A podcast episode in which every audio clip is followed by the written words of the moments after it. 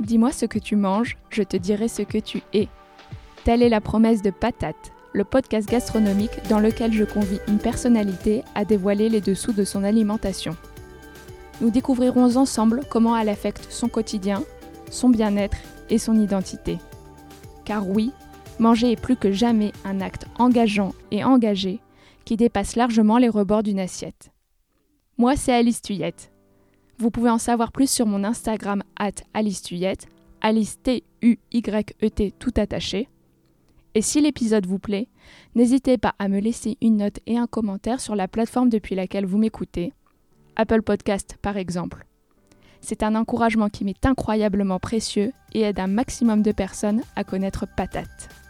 Bonjour à tous et bienvenue dans cet épisode 18 de la première saison de Patate. Nous avons aujourd'hui rendez-vous à l'Assemblée nationale pour aller à la rencontre des assiettes de Mounir Majoubi.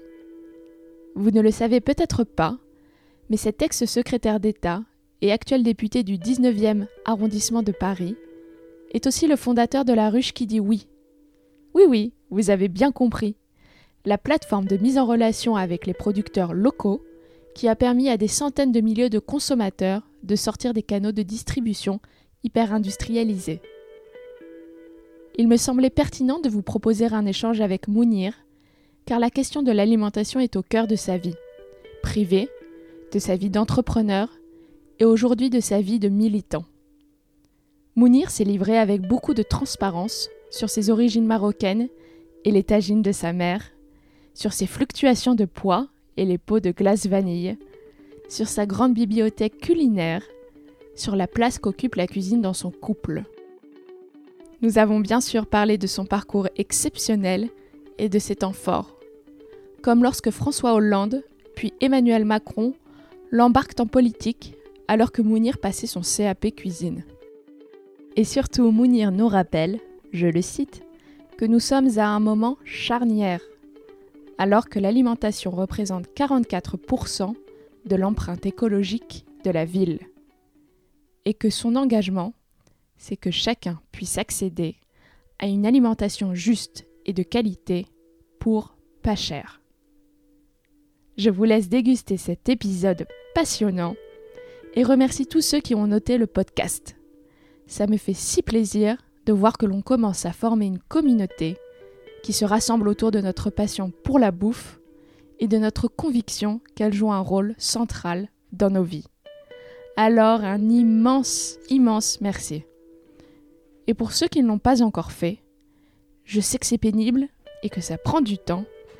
Je vous assure que ce n'est que quelques secondes, mais quelques secondes qui changent beaucoup pour moi, car elles me permettent notamment de vous proposer des échanges avec des invités remarquables. Bonjour Mounir. Bonjour. Je vous remercie de votre présence sur le podcast. Commençons par une question que j'aime toujours poser en début d'épisode. Est-ce que vous avez la patate? J'ai grave la patate. Nous avons une petite heure pour mieux vous connaître au travers de vos assiettes. Alors mettons les pieds dans le plat tout de suite. Est-ce que vous pouvez me parler du dernier repas qui vous a marqué et pourquoi? J'essaye de faire que chaque repas me marque un peu, mais peut-être que le dernier qui m'a beaucoup marqué, c'était celui de ce week-end avec euh, mon amoureux, qu'on a préparé tous les deux et euh, qui était le fruit d'un beau week-end de course où on est allé chez notre euh, primeur locavore préféré avec en ce moment une saison fantastique avec des tomates absolument parfaites, avec des concombres absolument parfaits, des fruits impressionnants. C'est une belle saison pour cuisiner à la maison, c'est une belle saison pour être amoureux autour d'un plat. On va maintenant faire un petit saut dans le temps. Mounir, j'aimerais savoir où vous avez grandi, qui cuisinait chez vous, ce que vous mangiez quand vous étiez enfant. Ah, eh bien j'ai grandi à Paris, dans le 12e arrondissement. Euh, mes deux parents ils viennent du Maroc, ils sont arrivés en France euh, en 74. Et donc j'ai grandi dans cette famille euh, qui s'intégrait très bien, mais dont la culture culinaire et la culture d'origine est bien la culture marocaine. À la maison, on va se dire les choses, hein, c'est exclusivement ma mère qui cuisinait, moi qui la soutenais en cuisine. Ah, déjà petit, vous aimiez mettre la main à la pâte? Énormément, et puis ma mère travaillait énormément, Donc je cuisinais aussi pour moi. C'est-à-dire que ma mère travaillait le samedi. Euh, et euh, donc, euh, donc le samedi, et mon père aussi. Donc le samedi, je faisais à manger pour moi et pour, pour moi tout seul. Et j'essayais que ce soit un moment sympa aussi. Et donc qui cuisinait? Bah, Plutôt maman. Qu'est-ce qu'on mangeait? Bah, C'était plutôt des plats marocains qui m'ont marqué. Euh, le tagine au poulet, au pruneau de ma mère est, quelque chose de très important pour moi. C'est aussi devenu mon plat préféré aujourd'hui. C'est aussi le plat que j'aime faire pour mes amis les plus proches. Euh, le couscous de ma mère est unique. Euh, les côtelettes d'agneau qui sentent fort avec un peu de cumin dessus me rendent très heureux. Et sinon, on va se dire la vérité, ça c'était la cuisine du dimanche. Le reste de la semaine, maman était femme de chambre, mon père était peintre en bâtiment, il travaillait beaucoup. Donc le reste de la semaine, c'était plutôt euh, un légume préparé avec un plat surgelé euh, qui allait avec, mais il y avait toujours de la cuisine. C'est ça, et puis il y avait ce rituel du week-end avec euh, des plats vraiment cuisinés, et vous perpétuez ça aujourd'hui, j'ai l'impression. Ouais. Et petit, est-ce que vous aviez, euh, Mounir, l'impression de manger différemment des autres enfants? Parce que vous disiez une famille intégrée, mais dont la culture culinaire était véritablement marocaine. Est-ce que c'est quelque chose qui vous gênait? Est-ce que c'est quelque chose dont vous n'aviez pas conscience peut-être? J'en avais pas conscience jusqu'à ce que j'aille en colonie de vacances. Euh, mais parce qu'à l'école, dans le 12e, la chance qu'on avait, c'est qu'il y avait vraiment toutes les cultures. Euh, le 12e, c'est un arrondissement qui est très très mixte. Et donc, il y a un tiers des enfants qui sont issus de l'immigration, euh, un tiers qui sont plutôt des enfants bourgeois et un tiers de classe euh, moyenne populaire. Donc, c'est très intéressant d'être dans ce melting pot-là. Mais il y a des moments dans l'année où on se sent un peu différent. Pendant Ramadan, j'étais pas. moi, je faisais pas Ramadan, j'étais petit. mais on mangeait pas pareil. Il y a les plats de Ramadan, donc les briques, les soupes, tout ce qui va avec Ramadan qui vous fait dire vous mangez pas pareil à la maison. En colo, je découvrais des plats, je découvrais des choses qu'on ne mangeait pas à la maison euh, et qui ont mis du temps à devenir euh, quelque chose de normal pour moi. Euh, dans la cuisine marocaine de ma maman, on est plutôt dans la générosité. On n'a jamais fait des légumes à la vapeur, on n'a jamais mangé de légumes bruts. Ils étaient toujours cuisinés, sautés avec un peu de gras, des sauces, des épices, qui me rend très heureux quand même de faire tout ça aujourd'hui. Et que je pars aujourd'hui dans mes recherches culinaires euh, euh, vers d'autres cuisines qui aiment beaucoup aussi ces épices. J'aime beaucoup euh, l'Inde, j'aime beaucoup le Mexique, mais il m'a fallu beaucoup de temps pour revenir aux légumes bruts, revenir à tout ça. Et ce que maman est allée chercher dans la culture culinaire traditionnelle française, c'est plutôt les plats en sauce. Donc le bœuf bourguignon de ma mère est délicieux, la blanquette est délicieuse, euh, ces tomates farcies sont fantastiques, euh, mais disons qu'elle est plutôt allée chercher ses plats familiaux généreux plutôt que, que le reste. Oui, de la cuisine assez réconfortante. Ouais. Aujourd'hui, manger, ça représente quoi pour vous? C'est quelque chose de très important pour moi. Dans ma vie d'entrepreneur, dans ma vie euh, militante, dans ma vie familiale, l'alimentation, la conscience de l'alimentation a toujours été au cœur de tout. Donc cuisiner, c'est pour moi, euh, je dirais, c'était un moment une obsession.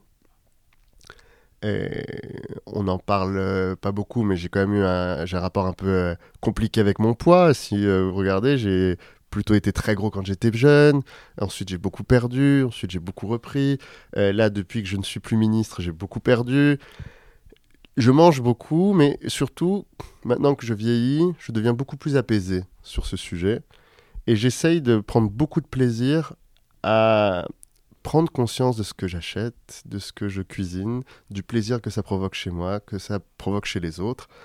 Et je passe beaucoup de temps à ça. J'ai euh, chez moi une, la pièce maîtresse de la maison. On l'a construite, on a la chance de pouvoir avoir construit notre appartement. C'est la cuisine, elle est très grande. J'ai une bibliothèque dans cette cuisine, de livres de cuisine, avec euh, plusieurs centaines de livres de cuisine. J'aime passer du temps le soir à comparer des recettes, à lire tout un livre de recettes. J'aime bien lire des livres de recettes. je les lis avec curiosité. Je note, tiens, c'est intéressant sa façon de faire cette petite mayonnaise végane à partir de haricots blancs. Et je vais pas faire sa recette complète, mais je vais prendre ça, puis je vais le mettre dans un coin de ma tête ou dans un cahier. Voilà, ça fait partie de mon temps dans la semaine. C'est-à-dire que j'ai, euh, je vais au sport, je vais à l'Assemblée nationale, euh, je fais des balades et je m'occupe de la cuisine. Ouais, c'est essentiel dans votre quotidien. Ouais. Et vous parliez du poids et de ce rapport compliqué parfois à l'alimentation, j'imagine, à cause de cela. C'est lié beaucoup à la gestion du stress, parce que par exemple, vous dites que vous avez perdu beaucoup de poids euh, maintenant que vous n'êtes plus ministre. Ouais, vous savez, quand on a mon âge, 35 ans, on, se dirige vers la sagesse. On n'y est pas encore. Mais on se rend compte qu'avant ça, on a plein de façons de réagir avec la nourriture. Il y a ceux qui, quand ils sont stressés ou malheureux, ne mangent plus. Et il y a ceux qui, quand ils sont stressés ou malheureux, mangent de façon réconfortante. Il y a ceux qui ne s'intéressent pas vraiment à ce qu'ils mangent et qui donc vont parfois trop manger ou pas du tout assez manger et avoir une attitude hyper neutre vis-à-vis de la nourriture. Puis il y a ceux qui vont y consacrer trop d'importance à cette nourriture et qui vont penser qu'à elle et à toujours vouloir plus, à une espèce de peur de manque. Et, eh bien, moi, j'ai fait plutôt le choix de toujours m'intéresser à la nourriture. Et maintenant, j'en suis à cette phase ultime, j'espère, où euh, je suis pas dépendante d'elle. Je lui consacre beaucoup de temps, mais parce que je respecte ça tellement que je trouve ça beau. Mais maintenant que j'ai une vraie prise de conscience sur euh, mon corps, sur euh, ce que ça fait de bien à mon corps, ce que ça fait de bien à ma santé, je crois que on peut trouver les chemins euh, de, cette relation saine à la nourriture. On parle euh, donc du lien entre émotion et alimentation. Quand vous passez une mauvaise journée, vous avez un petit coup de blues, vous manquez d'énergie. Qu'est-ce qu'on trouve dans vos assiettes à ce moment-là? Est-ce que ça change? Plus maintenant. Mais je vais vous le dire, euh, de 20 à 30 ans, quand il y avait un coup de blues, c'était la glace à la vanille. D'ailleurs, je fais une excellente glace vanille à partir d'une vraie belle crème anglaise euh, allongée à la crème. Mais maintenant, je mange plus trop de glace, ni trop de pain, ni trop de pâtes, qui était vraiment la base de ma nourriture réconfortante. Aujourd'hui, vraiment, ce qui me rend heureux, c'est une assiette complète, équilibrée, avec euh, des légumineuses, des graines, des légumes, des protéines animales. Je ne suis pas végétarien, mais des protéines animales de très grande qualité. Ça, ça me rend très heureux et ça, ça me réconforte. Et pendant l'été, un superbe fruit bien sucré euh, et bien frais, ça me rend très heureux. Là, le melon, les pastèques, les pêches, ça dure que quelques semaines, il faut en profiter, c'est fantastique. Et Mounir, qu'est-ce qui vous donne le plus d'énergie en dehors de la nourriture? J'en suis à un moment de ma vie où j'ai décidé de m'engager pour les autres, je suis en politique. Ce qui me rend profondément heureux, c'est d'être utile aux autres. J'ai la chance d'être député, député du 19e arrondissement à Paris. C'est l'arrondissement le plus pauvre de Paris, c'est vrai, mais c'est aussi le plus jeune de Paris. Et quand vous avez été utile à des gens, que vous avez aidé à résoudre un problème aux personnes, ou que vous avez mené un combat politique au niveau national et que vous avez l'impression que ça a eu un tout petit peu d'impact, ça, ça vous rend très très très heureux. Moi, j'ai une permanence près des buts de Chaumont euh, où j'accueille tous les habitants du 19e. Je suis heureux d'y être, je suis heureux d'être sur les marchés, je suis heureux de parler avec les gens. Ça vous nourrit, littéralement. Ça me nourrit littéralement. On a inauguré ma nouvelle permanence euh, il y a deux semaines. Et vous savez ce qu'ont dit les gens? C'est c'est bien, il y avait beaucoup à manger. J'avais cuisiné pour, euh, pour les habitants. Ah, génial J'ai fait, euh, j'ai fait des, 10 grandes tartes, euh, des tartes de saison. C'était une tarte tomate feta et moutarde avec une pâte brisée où je mets de la feta dans la pâte et du pavot. Ah, vous aviez fait la pâte en plus Tout J'ai fait ça toute la matinée. Un grand houmous géant que j'ai fait aussi à la maison. Mais on va tous déménager là Mais c'était important pour moi que je cuisine pour eux. Donc mhm. euh, voilà, l'inauguration de ce lieu, c'était aussi dire aux gens, voilà, on fait ça. Puis autre chose particulière dans ma permanence, il y a une cuisine. On est en train de la finir là, mais il y a un four et euh, je veux pas qu'on fasse des réceptions, c'est-à-dire qu'on accueille euh, les habitants sans qu'on ait cuisiné nous-mêmes. Le jour où je vais recevoir les assos, j'ai envie qu'on puisse faire une réunion de travail en déjeunant, mais qu'on ait nous-mêmes coupé des légumes derrière et qu'on se soit alimenté comme ça. Ah, c'est très innovant. Et puis à la fin, pas de repas sans discussion et pas de discussion sans repas. C'est la meilleure façon de créer si on l'a fait soi-même en plus. Alors, on va revenir sur votre parcours, Mounir. En 2010, après d'autres aventures entrepreneuriales, vous cofondez avec Guilhem Chéron et Marc-David Chocroun La Ruche qui dit oui. Pour faire simple et pour ceux qui ne connaissent pas, il s'agit d'une plateforme qui met en relation consommateurs et producteurs locaux. Comment vous vous êtes retrouvé dans cette aventure après des études de droit et le master euh, finance et stratégie de Sciences Po, je crois? Et quelle était la mission que vous vous étiez donnée? Quand j'ai fini mes études, j'ai décidé d'être entrepreneur et d'être dans le secteur de l'innovation. Et euh, c'était quand même assez euh, particulier. J'étais simplement diplômé. Alors j'avais travaillé déjà depuis 10 ans, parce que j'avais commencé à travailler à l'âge de 16 ans chez Club Internet. Donc j'avais un bagage euh, social, je savais travailler avec les gens et j'étais un expert du numérique. Ah, vous avez commencé hyper jeune. J'ai commencé très jeune à travailler et avec beaucoup de joie. J'étais technicien réseau chez Club Internet, je travaillais le week-end euh, et j'allais la semaine au lycée, après à la fac, après à Sciences Po. et quand j'ai décidé de travailler dans le numérique, j'ai créé un cabinet de conseil qui s'appelait Mounir et Simon. Mais la réalité, c'est que j'étais tout seul. Et Simon n'existait pas. Mais ça me permettait de donner un peu de, de profondeur à ce cabinet. Ah, c'est vrai Parce que j'ai vu ça sur LinkedIn et en effet, je me suis dit qui est Simon? Simon, c'est ce que j'avais appelé l'air du temps. C'était un robot posé sur, euh, sur mon épaule sur les photos. C'était nous, Mounir et Simon.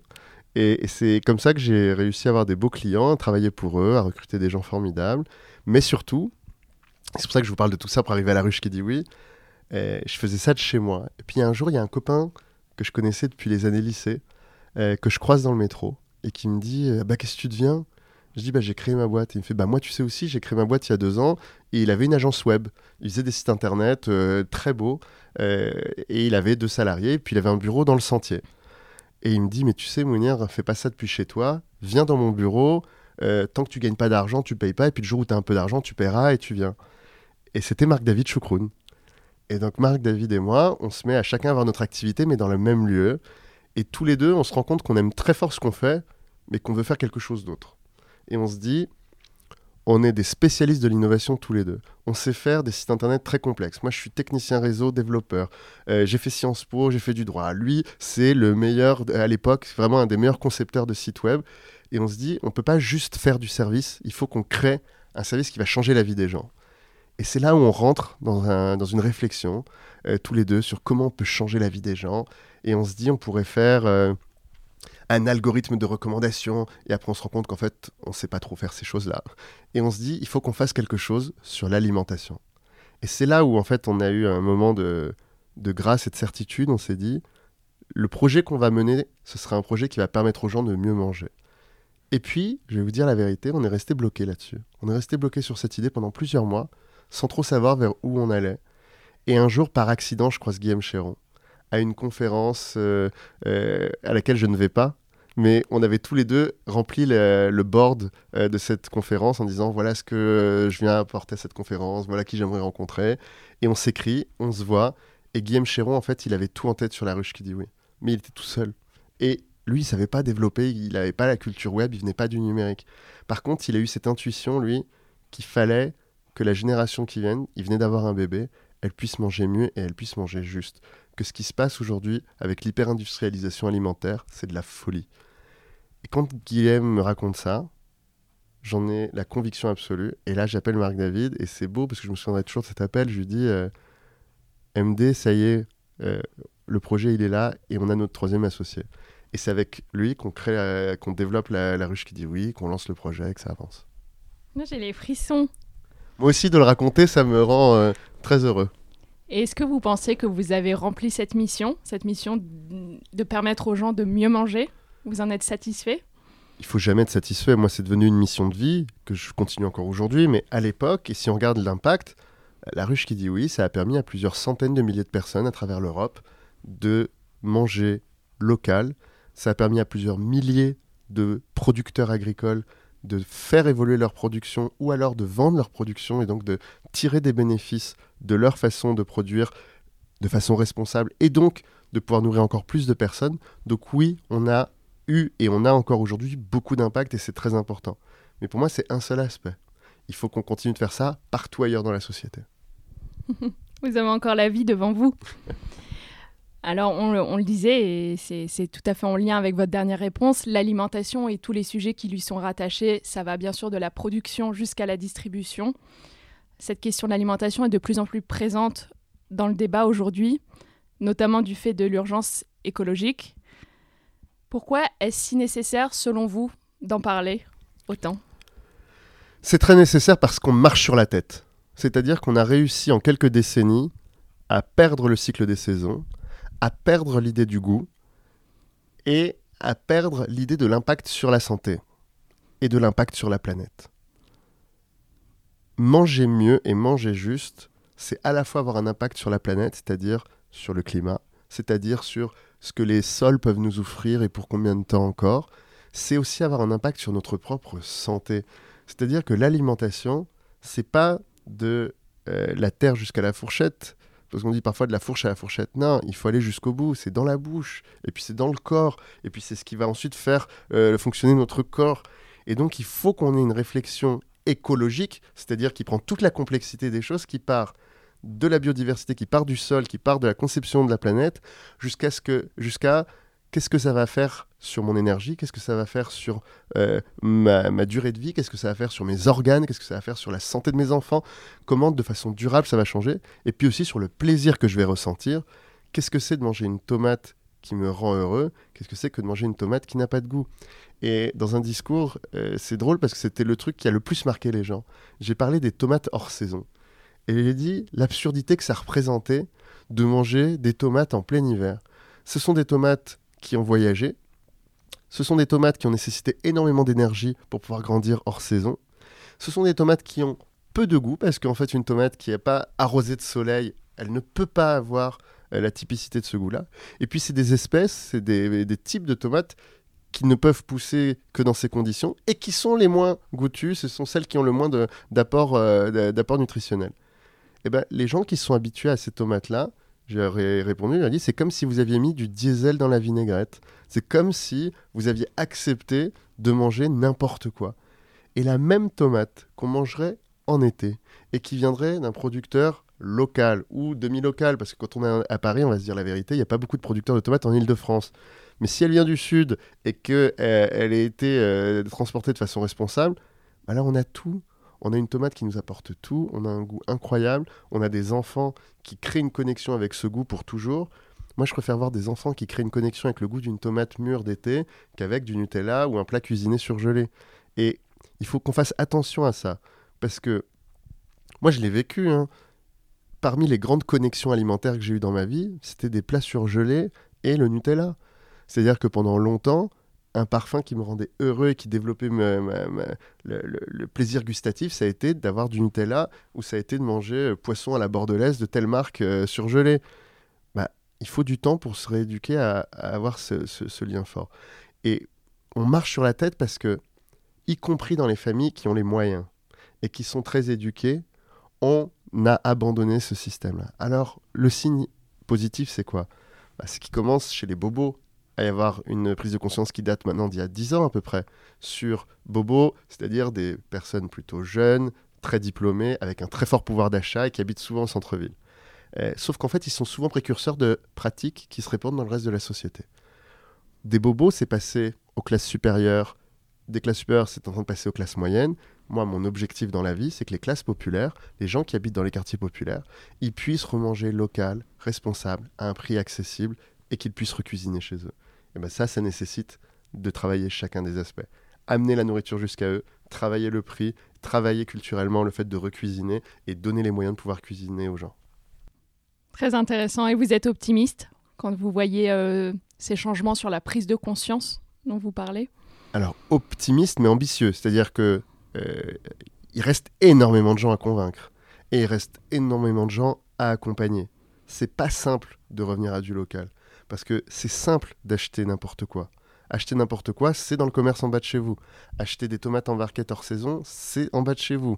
Acheter un plat déjà cuisiné, c'est en bas de chez vous. Le fait d'acheter des légumes deux à trois fois par semaine, parce qu'on va se dire la vérité, quand on cuisine euh, pour une famille de cinq personnes, on ne fait pas les courses une seule fois par semaine. Si on le fait une fois par semaine parce qu'on n'a pas le temps, malheureusement, on peut prendre que des trucs à longue conservation qui sont plutôt des produits déjà préparés. Si on veut faire du légume, bah, on doit faire les courses deux fois au moins, souvent trois.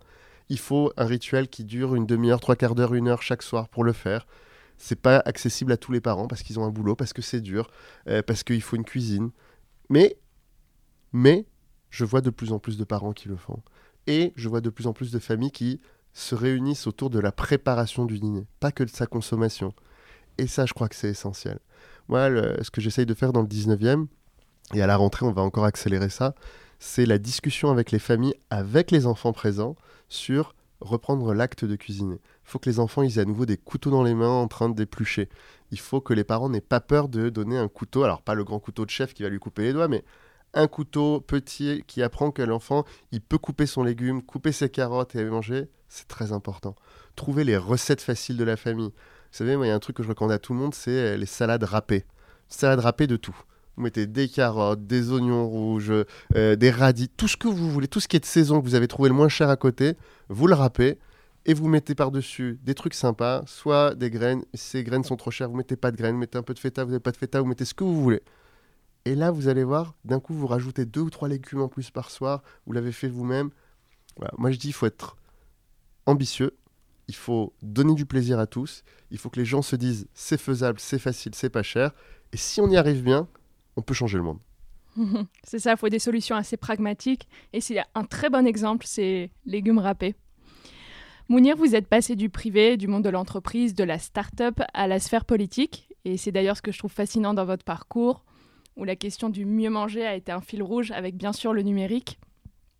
Où est-ce qu'on agit au mieux selon vous pour changer l'alimentation, nos modes de production, nos modes de distribution Et derrière ça, il y a bien sûr la question du rôle du citoyen et du politique pour impulser le changement. C'est la question que je me pose depuis toujours et sur tous les sujets, c'est par où ça commence?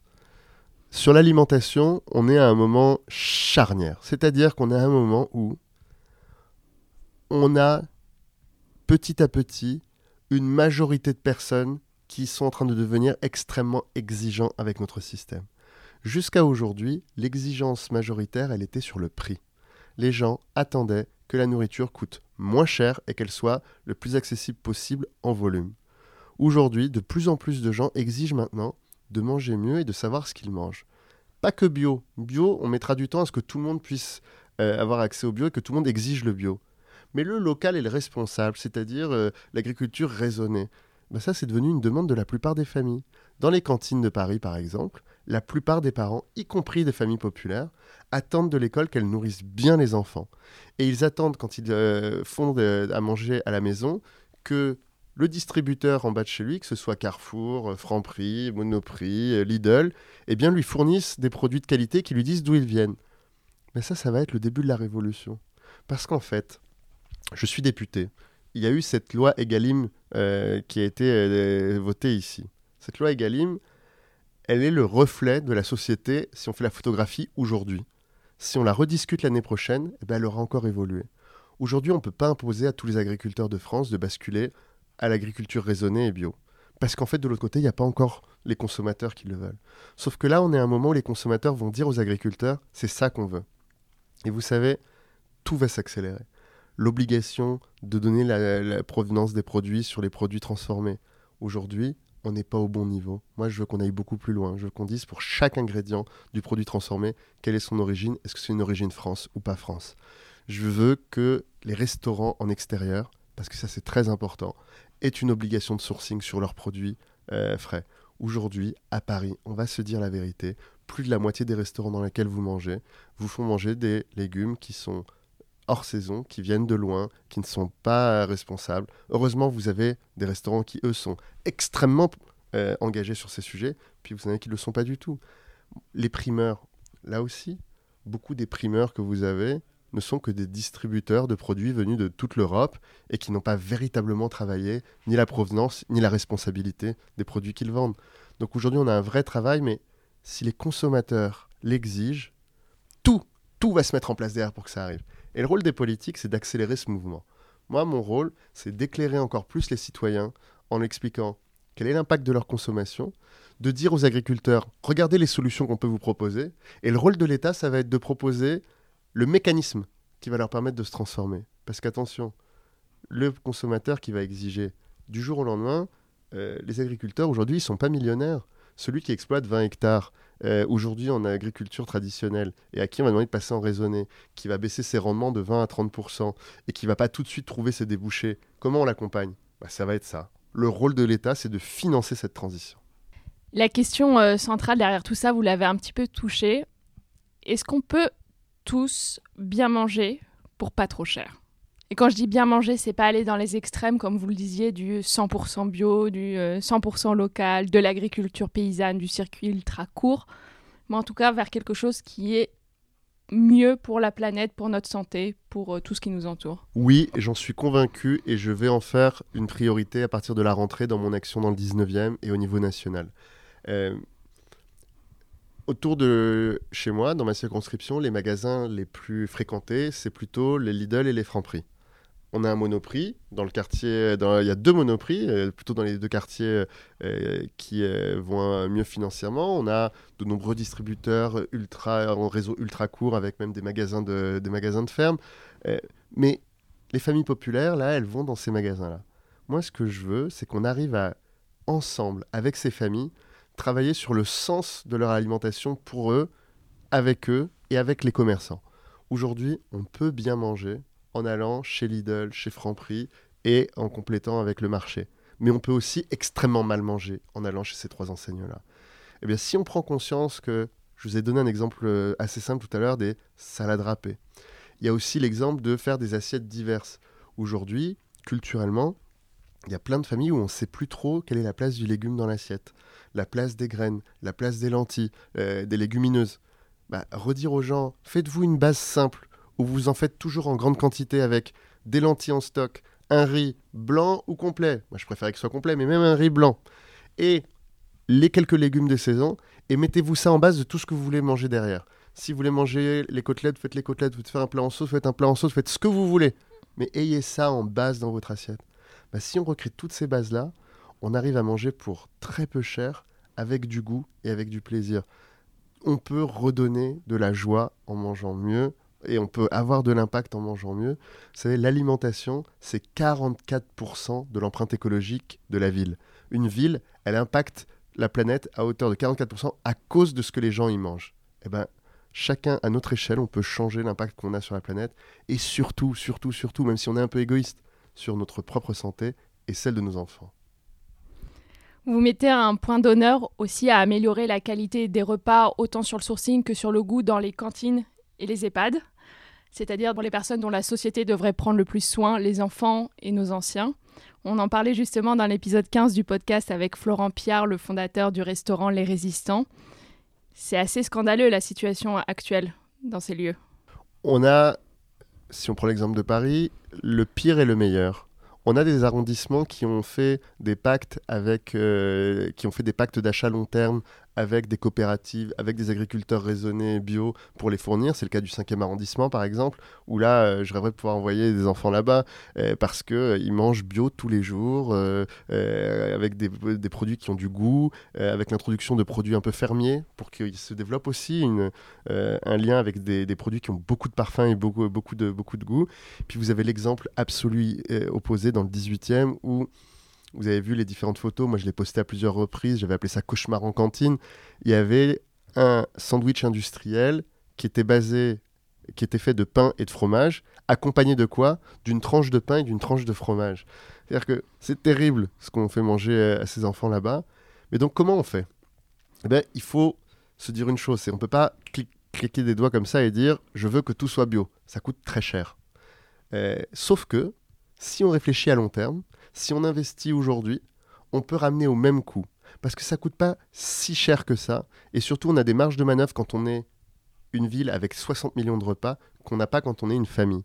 Quand on achète et qu'on, déploie 60 millions de repas par an, bien par exemple, on peut nous-mêmes financer et acheter des terres agricoles en Ile-de-France pour les mettre à disposition de nouveaux agriculteurs qui les exploiteront et avec qui on fait des contrats long terme à 5 ans, à 10 ans, pour s'assurer que eux nous fournissent. Aujourd'hui, si Paris, du jour au lendemain, claquait des doigts et disait je veux acheter pour 60 millions de repas en bio, on ne trouverait pas les fournisseurs. Il n'y a personne qui a la bonne taille pour nous, pour nous fournir. Donc il faut qu'on favorise l'installation de nouveaux.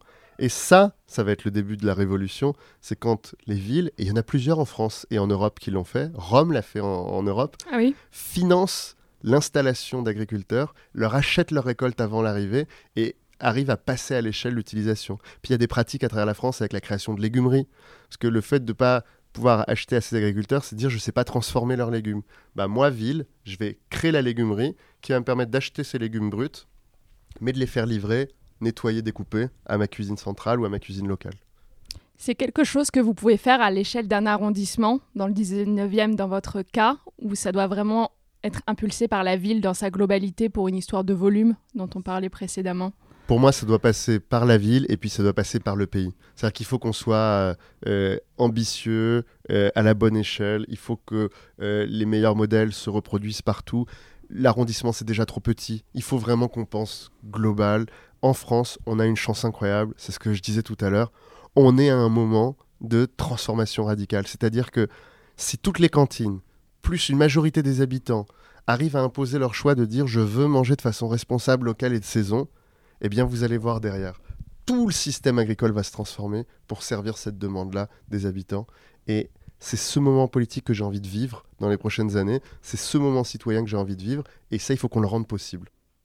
Et on en parlait aussi dans les maisons de retraite, évidemment, ce qui euh, dans les maisons agrandit considérablement le marché. Oui, les hôpitaux, bien sûr. Les, gens sont censés être en convalescence ou sont là pour se guérir, aller mieux, et on leur sert de la nourriture qui est souvent euh, infâme et pour de très mauvaises raisons.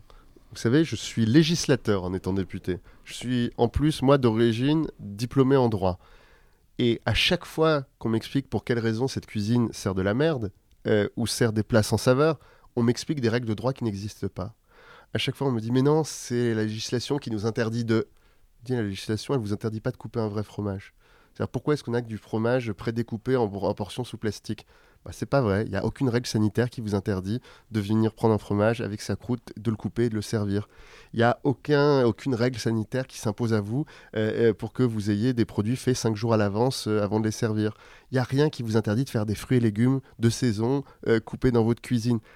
En fait, on a créé une culture de la peur sanitaire qui est très importante, hein, la, la responsabilité sanitaire. Sauf que tous les restaurants respectent des règles sanitaires extrêmement avancées. Et dans ces restaurants, personne n'est malade. Donc il faut simplement, dans le collectif, qu'on prenne un peu plus de, courage pour euh, cuisiner mieux et pour cuisiner plus. Et toutes, toutes les cantines collectives d'hôpitaux, d'EHPAD et d'établissements scolaires qui ont fait la bascule, c'est-à-dire qui sont revenus de la cuisine, cuisiner dans la cuisine, avec des produits transformés localement, tout, 100% de ces expériences sont positives.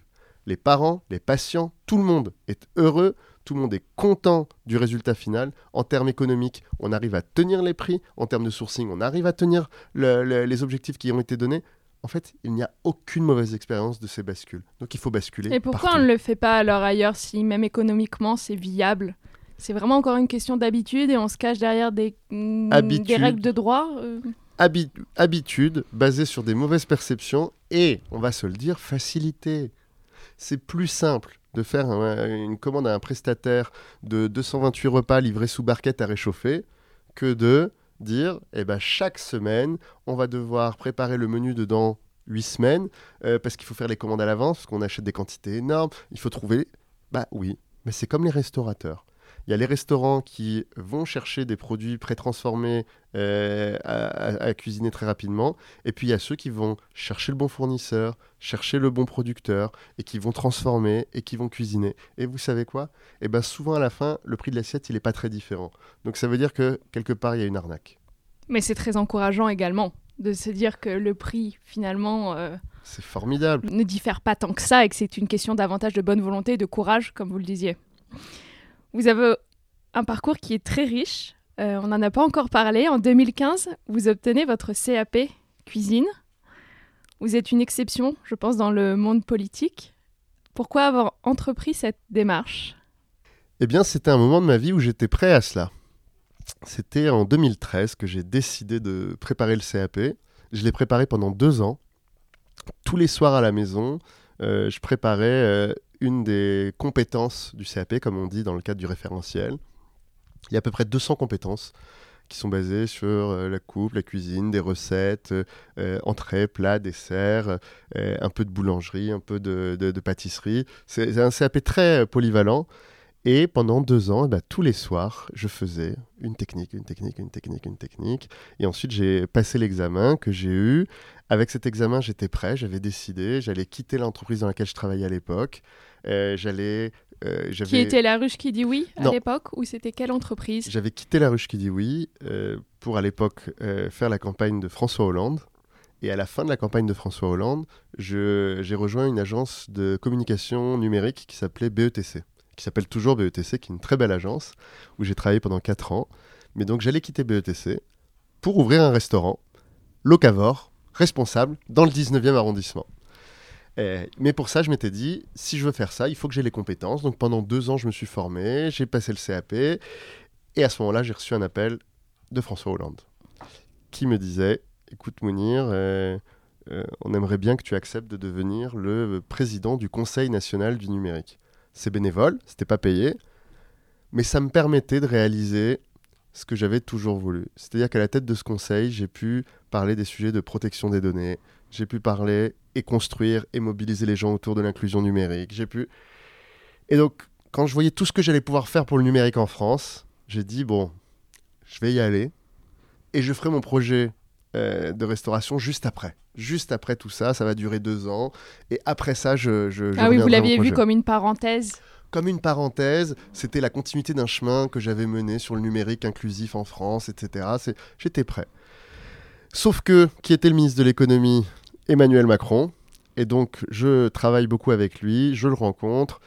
Euh, au bout d'un an, il s'en va avec le projet que vous connaissez. Moi, j'ai eu envie de continuer ce projet avec lui. Je l'ai suivi, j'ai fait sa campagne.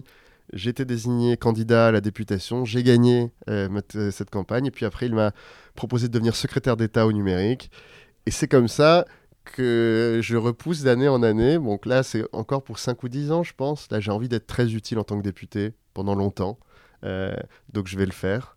Et à la fin, je sais que ce projet m'attend et que j'y retournerai euh, un jour. Oui, le livre n'est pas refermé du tout. Ah, le livre de la cuisine, de ce CAP, de ce restaurant n'est pas du tout fermé et j'envisage politiquement de beaucoup parler d'alimentation l'année prochaine et, et pourquoi pas de parler aussi de pratiques culinaires euh, d'une manière ou d'une autre.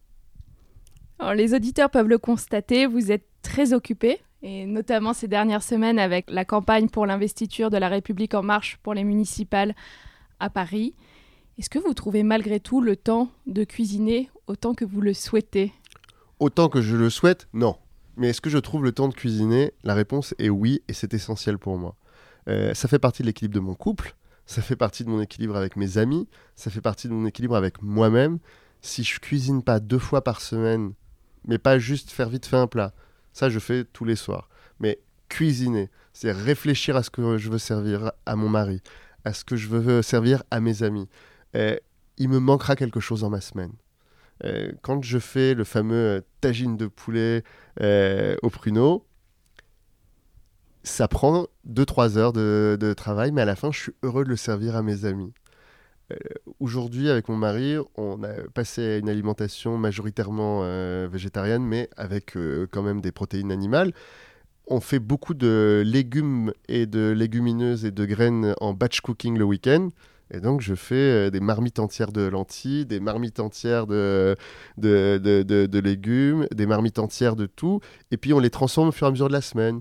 Les lentilles, au bout de 3-4 jours, bah, euh, euh, je les remets avec un bouillon et on fait un grand dalle euh, parce que c'est une lentille qui a 4 jours au frigo euh, dans un dalle. Hop, Ouais, ça passe elle est plus inaperçu. aussi fraîche dans la salade. c'est extrêmement pratique, ça change la vie, ça vous permet, oui, c'est ça, d'avoir toujours une base. Le jeudi, Maison. vous rentrez un peu trop tard. Ah, regardez l'exemple d'hier soir. Mon mari est rentré très tard. Je suis rentré un peu avant lui. Moi, j'avais dîné à l'extérieur. Et bien, pour lui faire à manger rapidement, on a sorti un peu de riz, un peu de lentilles, le reste euh, du, euh, du dalle. Et euh, j'ai fait deux œufs au plat par-dessus. Et il a eu son dîner euh, quand il est rentré. Il est tellement gâté. Oui, je crois aussi. Et, et lui, il cuisine ou pas? Lui, il s'occupe du jardin. Lui, il fait pousser les plantes. Euh, il fait pousser les fruits dans notre petit jardin. Vous avez Ouais. un jardin alors? J'ai cette chance infinie Wow. d'avoir un jardin et j'ai cette chance infinie d'avoir un mari qui adore jardiner et moi qui adore cuisiner. Donc c'est formidable. Parfait. Production, transformation. Vous avez tout, à la maison. Et vos inspirations aujourd'hui pour vos recettes, vous les trouvez où? Et est-ce qu'elles sont aussi euh, multiculturelles? Je crois savoir que oui, puisque vous me disiez au départ que vous euh, reproduisiez aussi des recettes que vous aimiez quand vous étiez petit. Marocaines alors? Ouais. Et puis je passe, j'achète énormément de livres de cuisine. Donc j'ai beaucoup de livres de cuisine à la maison que j'aime lire. C'est-à-dire du début à la fin, commenter, prendre des notes sur chacune des recettes. J'adore regarder les vidéos de cuisine. sur YouTube, je suis hypnotisé par toutes les cuisines traditionnelles. Je ne sais pas si vous voyez en ce moment, il y a une série de vidéos avec cette euh, euh, grand-mère indienne dans sa cour. Non, je ne connais pas. Ça s'appelle comment Ou la, la, série Ou vous ah, avez je le retrouverai le nom parce que maintenant elle est dans mes favoris. Donc elle, chaque jour j'ai la nouvelle vidéo et elle cuisine à chaque fois pour 100 personnes. Donc c'est une énorme marmite où elle fait euh, plein de, de, plats différents. ça c'est l'hypnose actuelle. Enfin, je regarde beaucoup ça avec beaucoup d'intérêt. J'aime bien ce monsieur qui cuisine dans les bois des formules très brutes là. Almara Kitchen, je crois que ça s'appelle. Bon, J'aime beaucoup regarder ça. Et je fais ça de façon thématique. Donc il y a eu une phase Otolenghi, j'ai eu une grande phase Retour vers le Maroc, où là j'ai lu beaucoup de livres de cuisine marocaine assez vieux, euh, plus fusion, un peu plus récent. là en ce moment, c'est ma découverte de fin d'année, ça va être euh, les lectures de cet été, il y a le Mexique. En fait, le Mexique a été trop caricaturé par le Tex-Mex, mais en fait, dans le mexicain, il y a énormément de choses fantastiques à faire autour des légumes et autour des épices. J'aime beaucoup, beaucoup euh, ça en ce moment. Euh, que dire de plus? Voilà, c'est comment je me nourris, comment je choisis. Bah, je lis beaucoup, je regarde beaucoup, je mixe tout ça ensemble. Mais disons que 80% de mes repas sont des repas simples, mais simples, euh, c'est-à-dire quand même plusieurs légumes, plusieurs graines et, et des légumineuses. Mais deux fois par semaine, il y a cette recherche. Et quand les amis viennent, c'est toujours euh, généreux. Et où est-ce que vous faites vos courses? J'ai énormément de chance, euh, j'en ai les moyens financiers et j'ai le temps. Euh, je me source chez deux maraîchers particuliers, une qui s'appelle Miam, qui est dans le 19e, et un autre que vous connaissez très certainement, rue du Nil, qui euh, me permettent d'acheter à chaque fois les meilleurs légumes et les meilleurs fruits de saison. On peut dire le nom, Terroir d'avenir. Terroir d'avenir. Je le dis même plus parce que c'est c'est The Ultimate euh, Maraîcher, mais Miam, c'est ça a la chance d'être juste en bas de chez moi. C'est un peu plus petit que Terroir d'avenir, il y a moins de références, mais c'est devenu mon, mon, maraîcher bio de quartier. moi, j'adore aller chez ces deux-là. Écoutez, les tomates sont incroyables chez les deux. chez Terroir d'Avenir, il y a toujours une découverte sur, euh, sur un fruit et légume qu'on n'a pas, qu'on ne connaissait pas. Moi, je circule beaucoup à vélo. Donc, euh, généralement, je vais à Terroir d'Avenir avec mon panier géant. Je le remplis jusqu'au maximum de ce que je peux mettre sur mon vélo. Et je rentre dans le 19e avec. Et le dimanche matin, je passe chez Miam euh, acheter ce dont j'ai besoin. Est-ce que, Mounir, il y a des ingrédients qui vous dégoûtent? Bon, on va se dire les choses. J'ai pas grandi dans une famille où on mangeait euh, les abats. Et à chaque fois que je vais dans un grand restaurant et qu'on me dit est-ce qu'il y a des tabous, est-ce qu'il y a des interdits, des allergies, je suis obligé de répondre ça. Alors c'est pas chic euh, parce que euh, j'arrête pas de dire partout que je suis un gastronome, j'ai fait le CAP, tout ça, mais je n'y arrive pas. Voilà. C'est ça, c'est pas très fooding, Mounir. mais non, mais en fait, en plus, pour euh, en avoir discuté avec plusieurs euh, critiques culinaires ou journalistes, en fait, c'est quelque chose qui revient souvent. Et c'est un peu tabou, c'est vrai de le dire, parce que euh, c'est pas très en vogue de dire j'aime pas les abats. C'est pas en vogue du tout. après, je vois mes copains et mes copines. J'ai beaucoup de copines qui adorent. c'est moi qui me sens bête. Je me sens bête de pas prendre le plaisir que je les vois prendre sur, sur tous ces plats-là. plusieurs fois, ça nous est arrivé dans des magnifique restaurant étoilé avec mon mari. Lui a pas de tabou. donc, euh, de lui filer mon assiette au moment de, de, de, ces plats-là.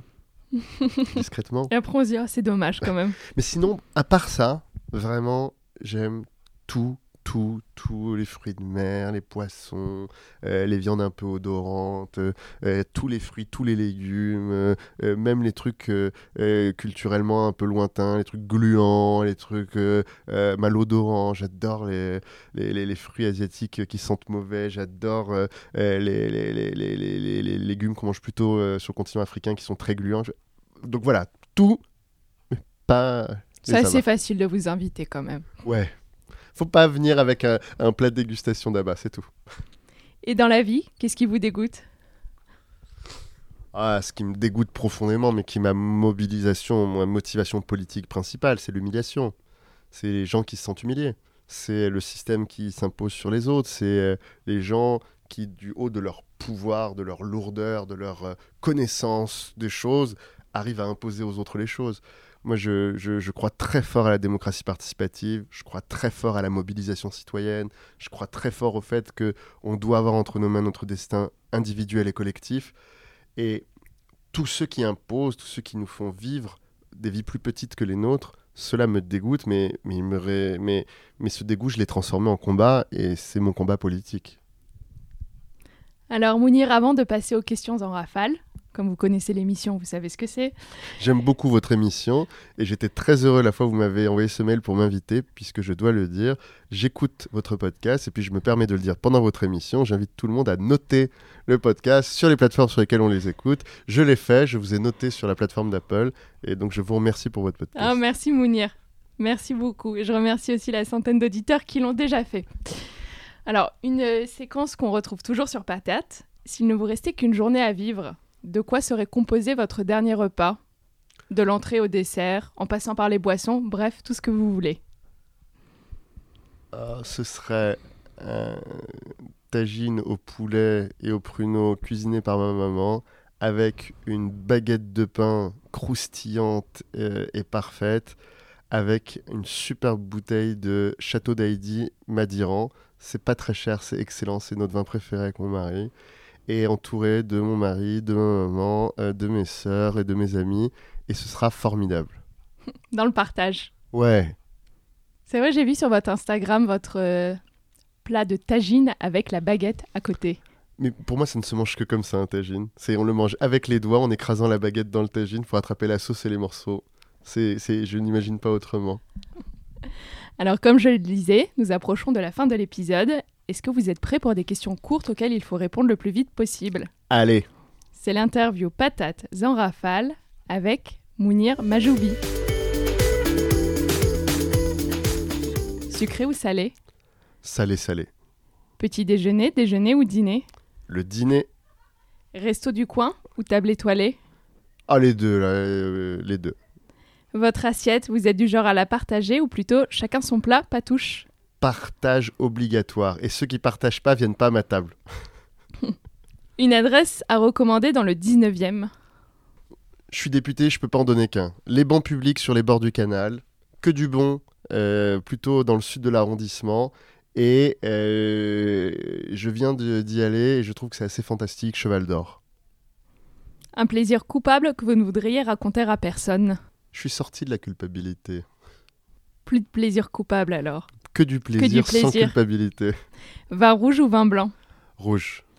La région de France où l'on trouve les plus beaux produits Le sud-ouest. Fromage ou dessert? Dessert. Manger ou cuisiner? Cuisiner, cuisiner et manger. Le cuisinier que vous admirez, ça peut être une toque célèbre ou votre maman? Ah, Ma maman avant tout. Et puis, après ma maman, un cuisinier. que j'ai eu la chance de rencontrer, avec qui j'ai eu la chance de travailler et dont j'ai mangé les plats à plusieurs reprises. Thierry Marx, pour moi, marque notre époque. Et puis quel engagement Et un engagement pour les quartiers populaires, un engagement pour les citoyens, un engagement pour le bien manger et une excellence infinie dans ce qu'il sert. Question d'actualité, cheval blanc ou homard? Joker Trois ingrédients que vous avez toujours dans votre cuisine. Des olives de Kalamata en très grande quantité, euh, en saumure ou en huile. C'est dans tous mes plats. Alors c'est pas très local, mais ça, ça permet d'apporter une touche, donc c'est très important pour moi. Un vinaigre balsamique de qualité, toujours. Et une quantité infinie d'oignons. C'est très important les oignons. Donc j'ai toujours des oignons rouges, des oignons blancs, des oignons roses, des oignons de Roscoff. Mais il y a toujours plusieurs kilos d'oignons à la maison parce que c'est la base de tout. L'oignon c'est la vie? L'oignon c'est la vie. Tagine ou baguette? Ça va ensemble.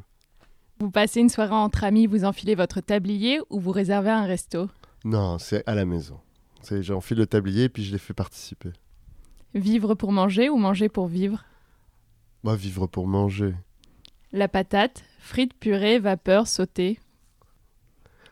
Jusqu'à aujourd'hui, c'était frites. Et grâce à mon mari, je découvre les parfums de la patate vapeur et c'est assez magique. Mounir, pour terminer, on s'intéresse ici au bien-être dans son ensemble.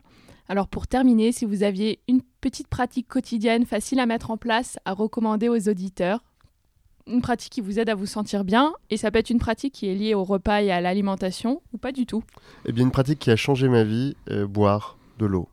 Euh, je bois de l'eau au réveil, je bois de l'eau avant de me coucher, je bois de l'eau à plusieurs moments dans la journée. J'ai ritualisé ça et je m'étais rendu compte que j'avais réussi à faire toute une vie euh, en étant complètement sous-hydraté. en fait, il faut pas boire que au moment des repas, il faut vraiment boire le plus possible. Et en fait, on redécouvre un nouveau cycle de soi et c'est vachement bien. Et vous vous sentez vraiment mieux maintenant Je me sens plus en forme et je me sens euh, beaucoup mieux. Et, et c'est simple, mais boire de l'eau, c'est prendre conscience régulièrement euh, qu'on est un esprit dans un corps et que c'est important. Très bien. Et où est-ce que mes auditeurs peuvent vous retrouver? Vous avez un site internet? Alors, ils peuvent me retrouver sur ma page Facebook, sur mon compte Twitter, sur mon compte Instagram où je poste régulièrement des recettes. Et ils peuvent me retrouver à ma permanence face au but de Chaumont, avenue Lomière. Très bien. Et sur tous les réseaux, c'est Mounir Majoubi. C'est Mounir ou Mounir Majoubi. Facile. Très bien. Merci beaucoup, Mounir. Bonne journée.